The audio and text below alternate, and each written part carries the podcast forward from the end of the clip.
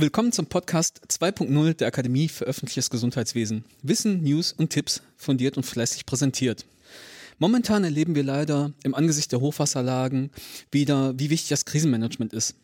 Die Akademie hat dies bereits seit langem erkannt und weiß, dass es hier viel Aus- und Fortbildungsbedarf gibt und auch geben wird für den Bereich Krisenmanagement im Gesundheitswesen. Künftig soll es daher bei uns eine Qualifizierung für einen Krisenmanager im ÖGD geben. Und um das zu konzeptionieren, sitzen wir heute hier zusammen. Ja, Sie haben richtig gehört. Wirklich vor Ort zusammen. Natürlich geimpft, getestet und mit genug Corona-konformem Abstand. Und zwar zusammen mit Georg Jung. Er ist eigentlich im Referat für Krankenhausplanung und Rettungsdienst eingebunden beim Hessischen Ministerium für Soziales und Integration. Aktuell aber in der Pandemiebewältigung des Landes Hessen zuständig. Hallo Georg. Hallo. Ja, und natürlich auch wieder mit dabei heute der gute Detlef Swartinski, unser Krisenmanager, der mir heute ausnahmsweise wieder als Interviewpartner zur Verfügung steht. Hallo Detlef, schön, dass du auch hier bist. Ja, gerne. Ich bin ja immer wieder auch gerne im Interview. Ich freue mich da zu sein. Und vor allen Dingen mit Georg zusammen. Das ist, glaube ich, was ganz Besonderes heute. Und erwähnen möchte ich heute auch natürlich wieder Philipp Schunke an der Technik. Auch heute mal live und in Farbe. Ungewohnt auch für mich. Hallo, auch mal von mir. Haben wir endlich auch mal diese Stimme gehört, die eigentlich nur mal für uns im Off zu hören ist. Ja, zusammen wollen wir also heute über das Krisenmanagement im Gesundheitswesen sprechen und vielleicht nochmal so ein bisschen auf die aktuelle Lage eingehen in Rheinland-Pfalz und NRW. Georg, welche Herausforderungen siehst du für den ÖGD jetzt im Bereich Krisenmanagement? Ja, ich denke, hier lohnt es sich mal einen Blick in den Januar 2020 zu werfen als letztendlich die Pandemie den europäischen Kontinent erreicht hat. Bis dahin haben wir ja alle bange auf die unterschiedlichen Dashboards geguckt, wie sich die Pandemie im asiatischen Raum entwickelt und haben eigentlich zu dem Zeitpunkt noch nicht so richtig glauben können und begreifen können, was da eigentlich auf uns zurollt. Und die Erfahrungen, die wir gemacht haben, waren, dass wir in der ersten Phase ein wahnsinniges Defizit an Informationen hatten dass es darum ging, die Bevölkerung mit geeigneten Strukturen entsprechend auch sachgerecht zu informieren. Es gab eine Vielzahl von Informationen und da galt es auch für den EGD genau abzuwägen, welche Informationen gebe ich denn an die Bevölkerung, um hier auch keine Verwirrung zu machen. Bewährtes Mittel, die FAQs am Anfang. Und hier ist es schon von Bedeutung, dass man zumindest in den politischen Gebietskörperschaften großflächig auf die Bundesländer eine möglichst einheitliche kommunikative Struktur aufbaut. Aber auch die technischen Herausforderungen an solche Bürgertelefone, die darf der ÖGD nicht unterschätzen. Es hat sich sehr schnell gezeigt, dass die Infrastruktur, um solche Tools zur Anwendung zu bringen, am Anfang einfach nicht da waren. 50 bis 90.000 Anrufe am Tag müssen ad hoc bewältigt werden. Täglich mussten die FAQs am Anfang angewendet werden. Zweite Herausforderung war, dass deutlich wurde, welche Schutzmaßnahmen sind denn hier geeignet und sollen denn zur Anwendung kommen. Es hat sich dann auch sehr schnell gezeigt, dass der ÖGD in dieser Frage überall, glaube ich, in Europa nicht ausreichend vorbereitet war. Es ist kein Geheimnis zu verraten, dass wir hier ein deutliches Defizit hatten. Und hier gilt es natürlich, Ersatzmaßnahmen zu besprechen, der Bevölkerung entsprechend auch zur Anwendung zu gehen. Aber auch die Frage des klassischen Pandemie-Managements, am Anfang die Containment-Phase. Wir haben alle mit bangen Augen auf die Flughäfen geguckt. Wir haben geguckt, wie kriegen wir die Hotspots raus? Welche Testverfahren hatten wir am Anfang, um überhaupt Cluster zu erkennen? Wie machen wir die Kontaktnachverfolgung? Also kurzum, auch wenn wir theoretisch natürlich die Pandemieplanung schon im Kopf hatten und auch verschriftlicht hatten, so war dann doch die Realität uns in einer Geschwindigkeit überholt, die wir uns alle, glaube ich, nicht vorstellen konnten. Ich würde gerne mal Georg eine Zwischenfrage dazu stellen. Wir haben ja nur die Hochwassersituation und wir beide machen ja nur viel Ausbildung und Fortbildung die ganze Zeit über schon eigentlich, seit 10, 15 Jahren zusammen. Wir haben ja in unseren Seminaren auch immer festgestellt, dass gar keine Akzeptanz dafür da war, dass der ÖGD eigentlich auch Krisenmanagement machen muss. Und die Hochwassersituation zeigt ja eigentlich, dass es viel mehr Themenfelder als Pandemie gibt. Wie stehst du denn dazu und was waren da die Herausforderungen eigentlich? Ja, spannende Frage. Das Thema Krisenmanagement im EGD, da gebe ich dir recht. Das hat schon die Erfahrung unserer Kurse gezeigt. War schwerpunktmäßig ja ausschließlich auf den Infektionsschutz fokussiert.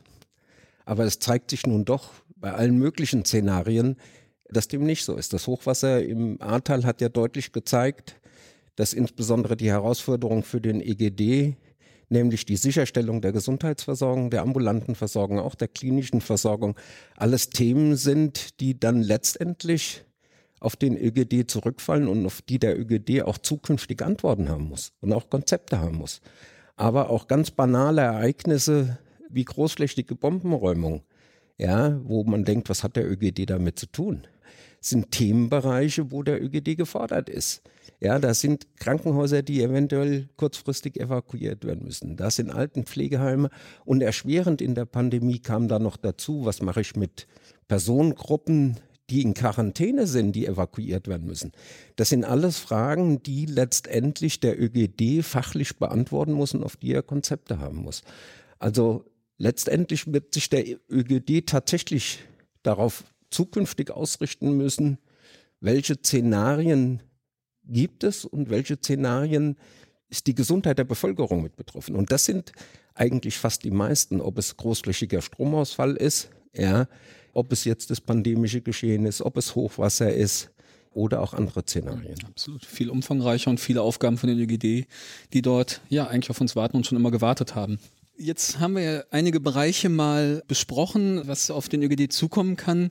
Im Rahmen der Pandemie, welche Umsetzungserfordernisse siehst du da? Naja, es wird ja jetzt viel über die Lessons Learned gesprochen und meine Sorge ist so ein bisschen, muss ich mal vorne wegschicken, dass Lessons Learned wie immer in Deutschland läuft. Und äh, dann machen wir eben Lessons Learned und dann wird das aufgeschrieben und später liest es keiner mehr. Das müssen wir nur unbedingt verhindern. Deshalb glaube ich, müssen wir hier sehr grundsätzlich rangehen. Ich hoffe sehr, dass äh, auch über den Pakt für den ÖGD, wo ein Krisenmanagement ja ein wesentliches Thema ist, äh, wir denn doch auch in den politischen Raum, in die Gesundheitsministerkonferenz und so hineinkommen, um da Dinge einfach auch zu platzieren. Und in dem Kontext haben wir uns auch so einiges überlegt und ich habe auch persönliche Gedanken natürlich dazu, was eigentlich passieren müsste. Das Erstes natürlich, dass äh, überhaupt Krisenmanagement richtig im ÖGD verankert werden muss. Das ist es ja nur in einzelnen Ländern und auch da ist der Katastrophenschutz ja nur für bestimmte Aufgabenstellungen bisher verankert, so dass eigentlich die Gesundheitsgesetze der Länder da angepasst werden müssen und man die Rechtsgrundlage schafft, weil in Verwaltung und äh, ist es nun mal so, da wird nur auch Personal und entsprechende Ressourcen äh, zur Verfügung gestellt werden, wenn tatsächlich auch die Rechtsgrundlage da ist. Das ist, denke ich, die, die absolute Basis und dann ist es aber natürlich auch notwendig, das sind allen Einrichtungen des ÖGDs und das sind eben die Gesundheitsämter vor allen Dingen, aber eben auch Ministerien, Landesbehörden, aber auch Fachbehörden, die natürlich dann auch Personal dafür haben müssen, dass sich ausschließlich um Krisenmanagement kümmert. Georg und ich sind in der glücklichen Lage, dass wir solche Funktionen ausüben konnten. Georg ja bei der Stadt Frankfurt, jetzt im Ministerium. Ich habe es im Ministerium tun können. Und wir haben da immer, ja, ich muss schon sagen, die Fahne hochgehalten, dass da wirklich was passiert. Uns ist es da gelungen, aber an vielen Stellen ist es eben nicht gelungen. Deshalb muss es festes Personal für diese Aufgabe geben. Das ist absolut zentral. Und dann muss natürlich auch die Organisation dort aufgebaut werden. Krisenstab im Gesundheitsamt ist die Ausnahme. Wir haben ja schon Fortbildungsserien dazu gemacht, in den Jahren 18, 19 noch auch einiges. Und ähm, da ist auch deutlich geworden, dass ein Bedarf einfach da ist, diese Organisationsform eines Stabes, einer Einsatzleitung zu lernen, die Begrifflichkeiten überhaupt zu lernen und auch mal zu gucken, wie arbeiten denn die anderen? Wie arbeiten Polizeien und Feuerwehren? Auch die haben ja Stabsstrukturen und so weiter. Und da muss man eben vor Ort auch immer schauen, in welchem Umfeld arbeite ich denn dort? Wir haben ja jetzt auch gute Beispiele in der Pandemie gehabt. Ich erinnere mich immer wieder auch an, an äh, Ludwigslust, wo eben wirklich die Amtsleiterin des Gesundheitsamtes direkt neben dem Landrat im Stab äh, des Landkreises saß und man gemeinsam die Probleme gelöst hat. Das ist ein Modell, das uns gemeinsam macht, aber es gibt eben auch Modelle auf der Landesbehörde, auf dem ministeriellen Bereich ist es ja sehr, sehr häufig so gewesen, dass tatsächlich das Gesundheitsministerium die Führungsrolle hat und Krisenstäbe gebildet hat. Und manche waren vorbereitet, manche waren eben nicht vorbereitet. Das heißt, wir brauchen auch diese Organisationsform eines Krisenstabes. Also Detlef, dein Appell an die Politik ist jetzt, dass der Gesetzgeber rankommt und die Grundlagen eigentlich schafft und die Voraussetzungen schafft. Da wäre aber noch dann die nächste Zwischenfrage und Nachfrage, die ich dort hätte. Wie siehst du die Finanzierung? Ist das alles über den ÖGD-Pakt gedeckt, damit es auch langfristig trägt? Naja, also die Milliarden, die der ÖGT bringt, will ja nur im Augenblick jeder aus dem ÖGT haben. Das ist ja naheliegend, das ist menschlich, das ist auch voll verständlich, muss ich mal sagen. Und deshalb habe ich natürlich das, das Interesse und will auch eine Lanze dafür brechen, dass da ein bisschen was für übrig bleibt, eben für das Krisenmanagement und eben wirklich auf allen Ebenen. Das ist jetzt die Chance, tatsächlich aus dem Pakt heraus eben auch äh, stellenmäßig was zu finanzieren, um dort eben etwas zu haben. Und wenn wir dann diese Leute haben, dann haben wir eben auch wirklich eine Chance, Krisenstabstrukturen aufzubauen. Wir haben so ein paar Punkte, die wir für wichtig halten, eben zum Beispiel ein einheitliches Lagebild zu erstellen, damit wir durchgängig von der Kommune bis zu den Ministerien eben auch einheitliches Lagebild haben. Natürlich in unterschiedlicher Ausprägung. Die Kommune braucht was anderes als ein Ministerium.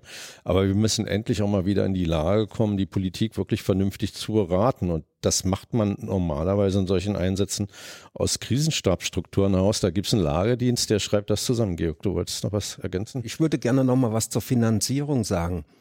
Letztendlich ist es ein Bereich der Daseinsvorsorge. Ja, und das heißt, wir brauchen einfach auch in der Politik und in den Kommunen das Bewusstsein, dass auch der ÖGD diese ergänzenden Strukturen entsprechend vorhalten muss und dass die natürlich auch dort finanziert werden müssen. Ähnliches verhält sich generell im Gesundheitsbereich. Aber auch die Auswirkungen auf die ambulante Versorgung. Das sind alles zusätzliche Maßnahmen in so einer Lage wie Fieberambulanzen, aber auch die zusätzliche Krankenhausfinanzierung. Ja, wenn wir heute sehen, die Krankenhäuser haben keine zusätzliche Finanzierung, über der sie ihre Krankenhausalarmpläne und Sonderstrukturen abbilden können. Also wir brauchen, glaube ich, ein umfassendes Denken, dass die Finanzierung der Daseinsvorsorge auch in besonderen Lagen nachhaltig über Jahre finanziert wird, ohne dass sie wieder in Frage gestellt wird.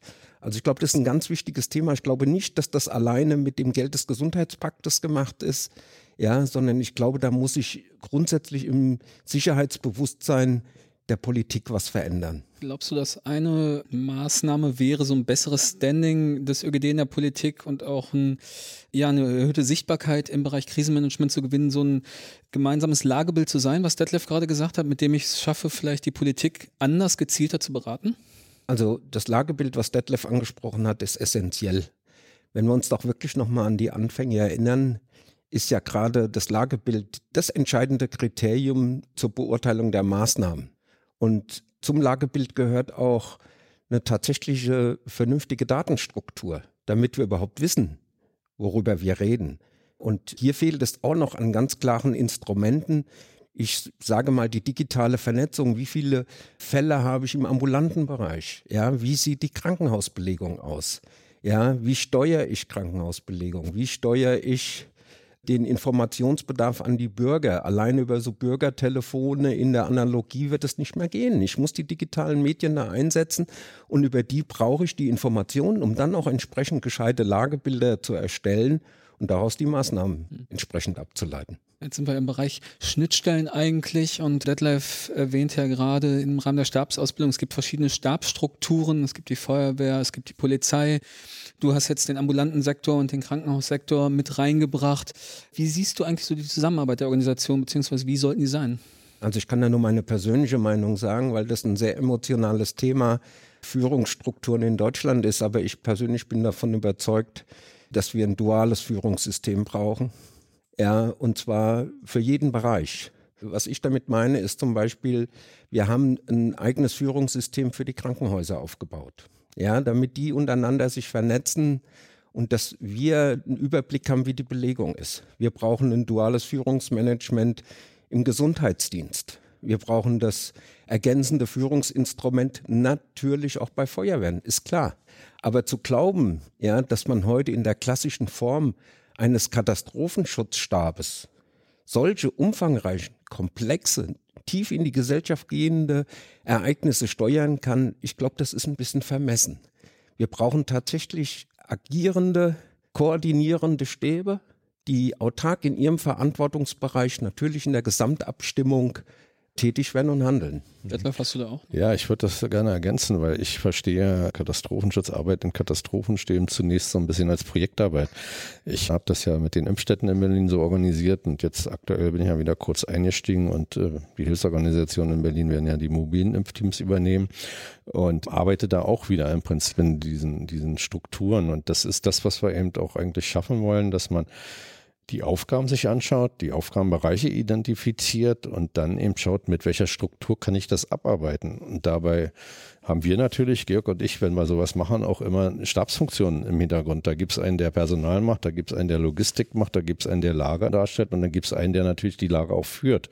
Und deshalb, glaube ich, muss man Projektmanagement und Krisenmanagement irgendwo auch miteinander verbinden, weil das, das ist der Weg der Zukunft, um überhaupt solche, solche Lagen abzudecken. Und dann natürlich auch, was mir ganz wichtig ist, was bei den Impfstätten so, so prägnant auch in Berlin war und ja, war auch, wir haben das pyramidenmäßig eben wirklich organisiert, von oben nach unten, dann ganz wichtig, die gute Kommunikation zu haben. Das ist eigentlich so, wie ich mir, ja, ein bisschen blödes Wort, aber modernes Krisenmanagement vorstellen würde.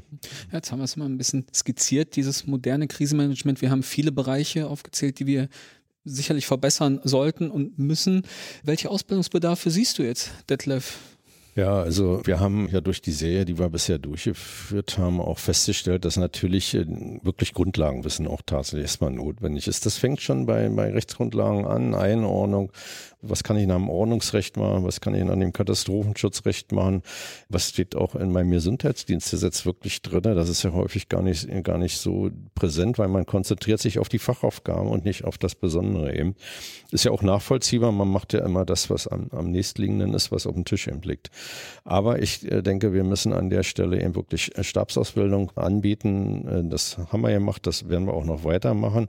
Aber wir werden das eben, eben versuchen, diese neue Denkungsweise, die ich eben vorgestellt habe, da zu implementieren. Das ist der Ansatz, den wir probieren wollen. Natürlich werden wir auch wieder, wie funktionieren Stäbe an sich, weil das System ist ja da, es hat sich ja auch bewährt, wir stellen das ja auch nicht in Frage, aber man muss auch verstehen, wie andere Behörden, wie Polizeien, wie Feuerwehr, wie Bundeswehr eben in diesen Strukturen ja auch erfolgreich arbeiten und was kann ich davon eben adaptieren auf den Gesundheitsbereich.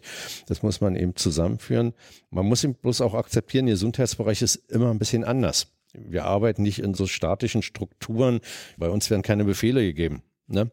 Deshalb muss man da auch vielleicht einen etwas anderen Umgangston pflegen und äh, Aufträge. Natürlich wollen wir auch Aufträge erteilen, das ist ein Bestandteil der Stabsarbeit, aber es kommt eben auch so ein bisschen auf die Art und Weise an, wie man es dann tatsächlich platziert. Und dann ein wichtiger Punkt ist weiterhin natürlich auch, wie gestalte ich Einsatzplanung. Das, ich denke, wir haben nachgewiesen, ich weiß nicht, wie du es einschätzt, Georg, aber die Pandemiepläne in der vorliegenden Form haben uns nicht wirklich geholfen. Ne? Ja, die sind relativ schnell überholt. Ja, A sind sie zu umfangreich, sie sind viel zu ausdifferenziert und sie sind vor allen Dingen nicht auf neue Lagen adaptierbar. Und deswegen wird mittelfristig tatsächlich nur eine generische Planung helfen mhm. an dieser Stelle, die natürlich abgestimmt werden muss. Ja, also das ist, äh, denke ich, das A und O, generischer herangehen, checklistenorientiert herangehen und gar nicht mehr so viel Papier füllen. Das äh, liest das sowieso keiner mehr. Ich habe Checklisten immer benutzt, um mein Handeln in der Krise im Nachhinein zu überprüfen, habe ich an alles gedacht. Und das, was äh, vorne wegkommt, sind natürlich solche Sachen, wie, wie erreiche ich die Leute Alarmierung, wenn es mal schnell gehen muss oder so. Das sind natürlich auch Selbstverständlichkeiten, die es an der Stelle weitergeben wird. Ein wichtiger Punkt wird natürlich auch sein, wie mache ich Kommunikation auch untereinander, Schnittstellen natürlich, wie rede ich miteinander. Wir haben bei den vielfältigen Fortbildungen ja auch im Krankenhausbereich und im ÖGD-Bereich immer wieder gemerkt, dass auch in einer Region man einfach nicht miteinander redet. Ne? Braucht es eine gemeinsame Sprache? Glaubst du, ja, das bekommt Sprache, man hin oder ist es nur das Verständnis? Ja, die Sprache der Katastrophenschützer ist grundsätzlich extrem schwierig. Wenn man schon S1, S2, S3, S4 sagt und äh, wer versteht's denn? Und äh, Mann für Massenanfall von Verletzten und ähnliches mehr, das muss man, da muss man sich erstmal dran gewöhnen. Äh, also das ist auch für die Gesundheitsleute dann natürlich schwierig, weil sie diese Sprache tatsächlich nicht kennen. Aber das ist überwindbar und zur Not fängt man da mit der Kommunikation an, indem man einfach mal nachfragt, was heißt denn was? Ne? Und dann kommt man ja auch schon ins Gespräch und zueinander. Also Kommunikation insgesamt ist wirklich nochmal ein Thema. Ja, und dann haben wir uns ja gerade auch in den Tagen überlegt, muss man einfach nochmal schauen, wie man eben auch die aktuellen Fachthemen auch abarbeiten kann, worauf man sich vorbereiten muss. Und dabei ist es dann immer zu überlegen, welche Struktur nutze ich, welche Prozesse nutze ich. Das ist, glaube ich, das A und O. Und das wollen wir auch zum Bestandteil der Ausbildung ja machen. Ne? Ja, Ausbildung, wichtiges Stichwort. Wir sind ja zuständig für die Ausfahrt und Weiterbildung des ÖGD.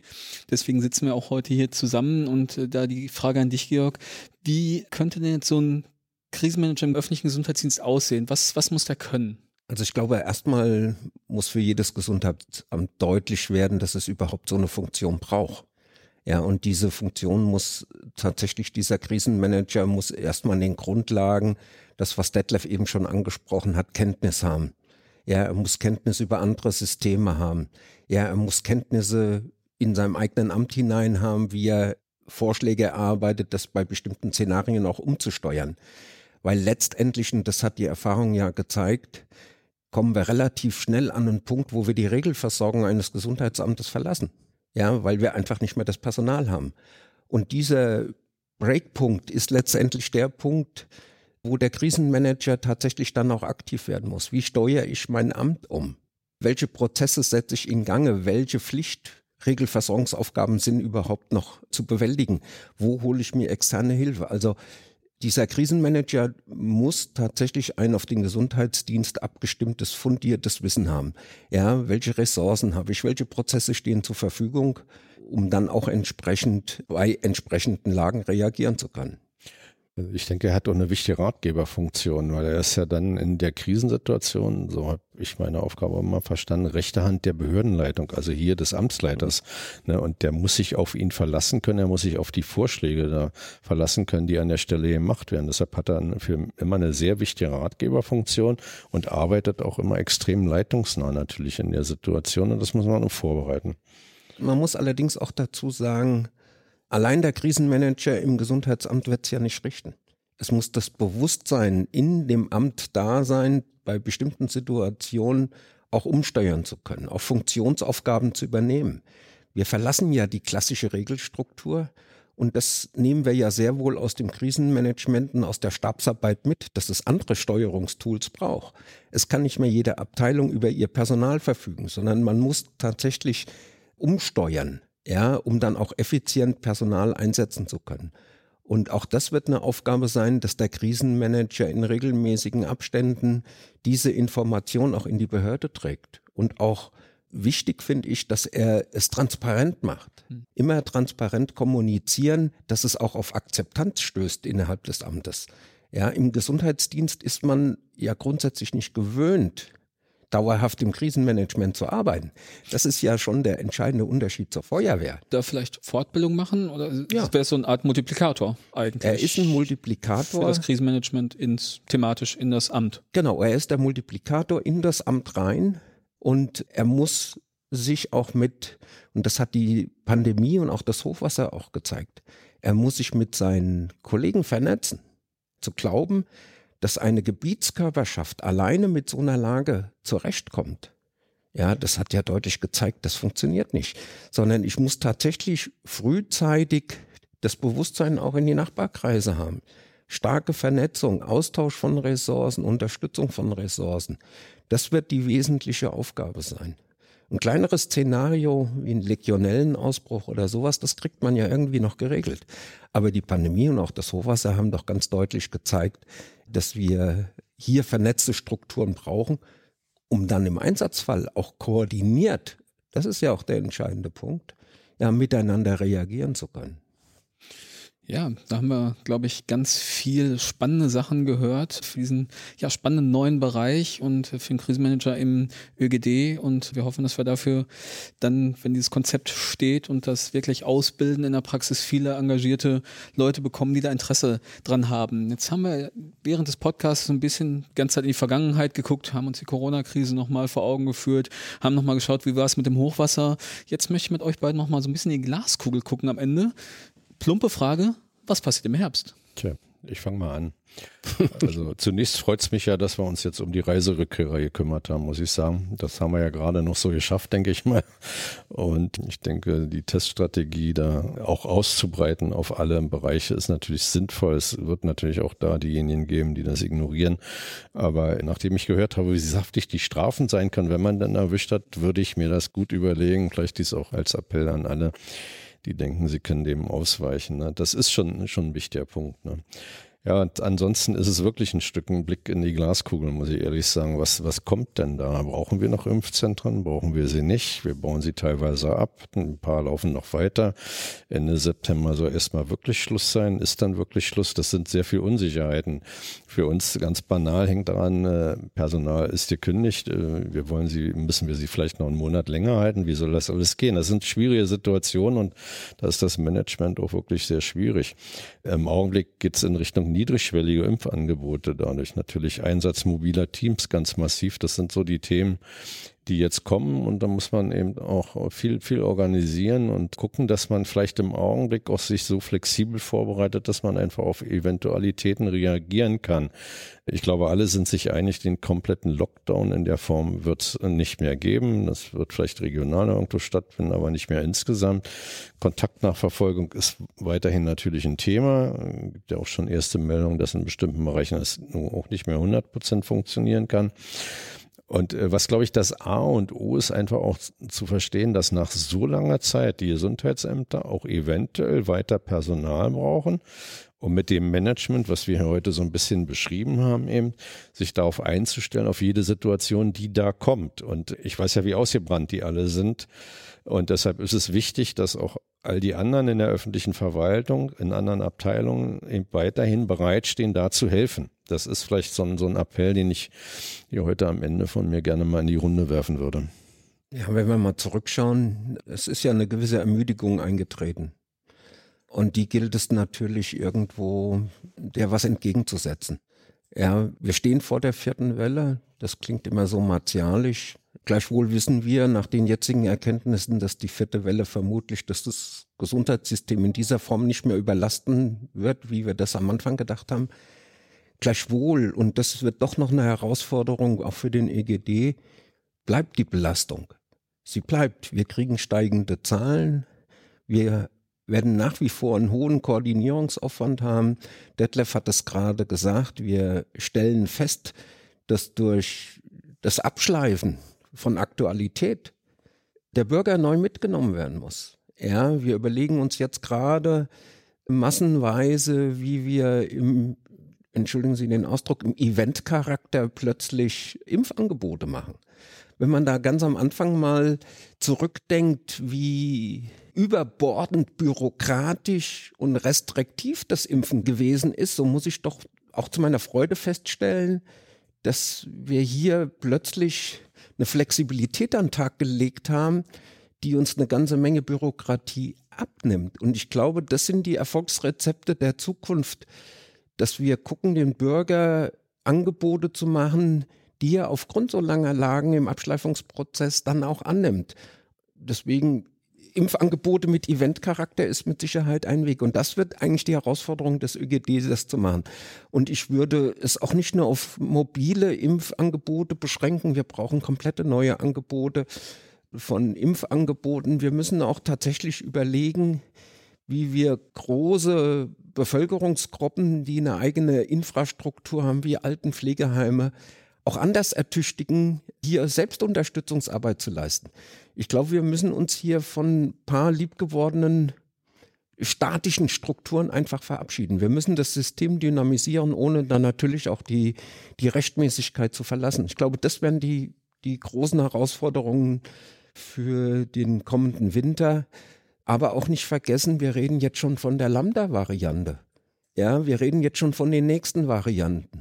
Also wir glauben, dass die Pandemie bis Mitte nächsten Jahres noch nicht vorbei ist und die Gesundheitsämter in einem Auslauf der Stabilisierungsphase sind, wo sie natürlich jetzt auch wieder gucken müssen, den Anspruch der Bevölkerung auf Regelversorgungsleistung sicherzustellen. Das kommt ja auch wieder. Amtsärztliche Untersuchungen alle die Regelaufgaben, die ja zum Teil flach gelegen haben, zum Teil Und darauf werden wir, Detlef, auch neue Antworten finden müssen. Wie kriegen wir Krisenmanagement mit Regelversorgung zukünftig hin?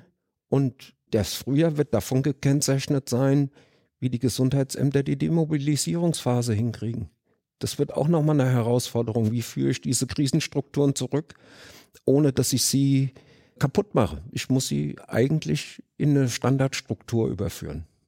Jetzt haben wir nochmal zwei Antworten gehört. Einmal Detlef, der ganz vorsichtig bis in den Herbst schaut und Georg, der direkt bis ins Frühjahr schaut, weil ansonsten hätte ich gesagt, deine Konzepte, die natürlich richtig sind, sind ein bisschen sportlich bis zum Herbst umzusetzen. Aber ich glaube, liebe Zuhörerinnen, Sie haben gemerkt, dass wir wirklich, wie Georg sagt, in neuen Denkweisen arbeiten müssen mit neuen Konzepten und einfach flexibler uns anpassen müssen. Und ja, da wollen wir natürlich mit unserem Konzept gerne hin und gerne Gesundheitsämter unterstützen. Und ja, möchte mich bei euch recht herzlich bedanken. Zum einen hier heute für den Podcast, aber auch natürlich, wir haben die letzten anderthalb Tage zusammengesessen bereits und dieses Konzept erarbeitet für eure Mühen. Vielen Dank. Ja, ganz fertig sind wir ja noch nicht. Ja, wir müssen haben ja noch wir ein gleich bisschen noch ein weitermachen. bisschen. auch danke dir. Hat Spaß gemacht, wieder mal auch auf der anderen Seite zu stehen. Ja, vor allen Dingen, dich mal nach anderthalb Jahren wiederzusehen, auch das vergisst man ja, Ja, das auch. stimmt. Das Präsenz verbindet. Ja, Ja, Das, ist stimmt. doch ein schönes Stichwort. Präsenz verbindet. In diesem Sinne, machen Sie es gut. Bis demnächst. Tschüss. Tschüss.